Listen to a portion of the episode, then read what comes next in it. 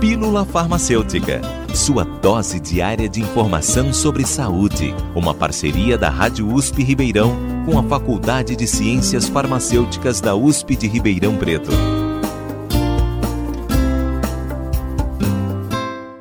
Você sabe como é a alergia aos antibióticos beta-lactâmicos?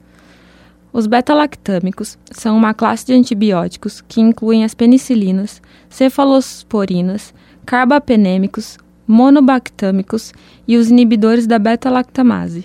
Os antibióticos beta-lactâmicos, como qualquer outro medicamento, podem causar efeitos adversos que nada têm a ver com as reações imunológicas, não sendo, portanto, reações alérgicas.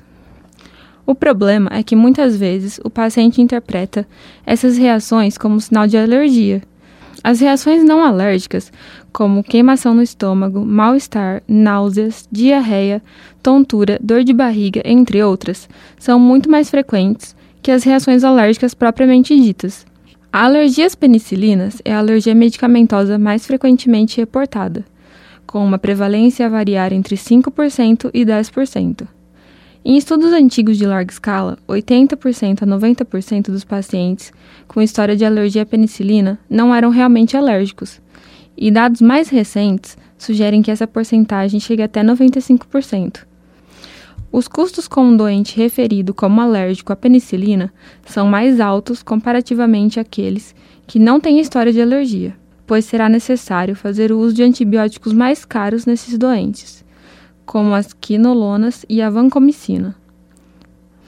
Os sintomas de alergia relacionados com o uso de beta-lactâmicos são urticária, caracterizada por placas avermelhadas com relevo na pele que coçam, manchas vermelhas pelo corpo, prurido, coceira intensa e inchaço de mucosas. Em casos graves, é possível haver choque anafilático, caracterizado por queda na pressão arterial, dificuldade de respirar causada por intenso espasmo das vias aéreas e edema da laringe.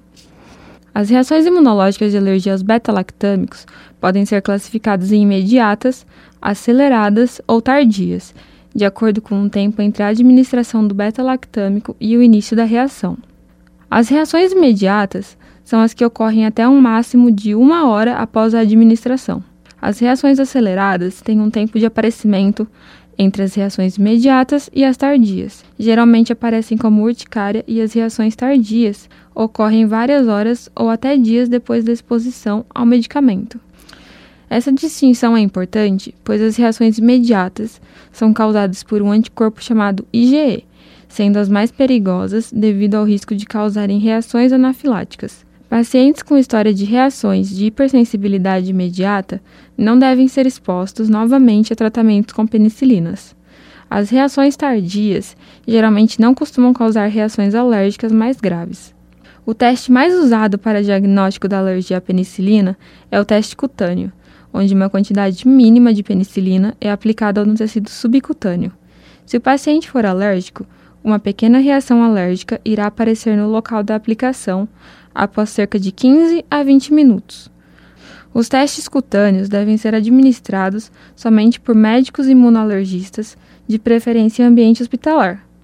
Sempre que for iniciar o tratamento com antibióticos, siga as recomendações do médico e, se houver dúvidas, procure o profissional da saúde mais próximo. De Kimberly Fuzel, estudante da Faculdade de Ciências Farmacêuticas da USP, de Ribeirão Preto, para a Rádio USP. Você ouviu Pílula Farmacêutica Dúvidas, sugestões, críticas ou elogios, mande um e-mail para pílulafarmacêutica.usp.br